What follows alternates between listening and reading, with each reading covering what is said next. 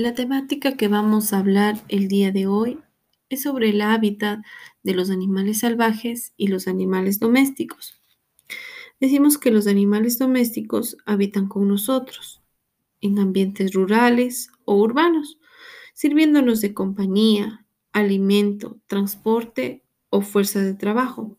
A cambio les ofrecemos una alimentación sin esfuerzos ni competencias, un hábitat seguro y en ciertas condiciones, especialmente en aquellos que consideramos acompañantes cotidianos como los perros y los gatos.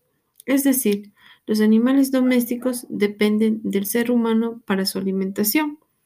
Los animales salvajes tienen su hábitat natural específico y puede ser en campos, bosques, estanques, pantanos, praderas, parques o jardines.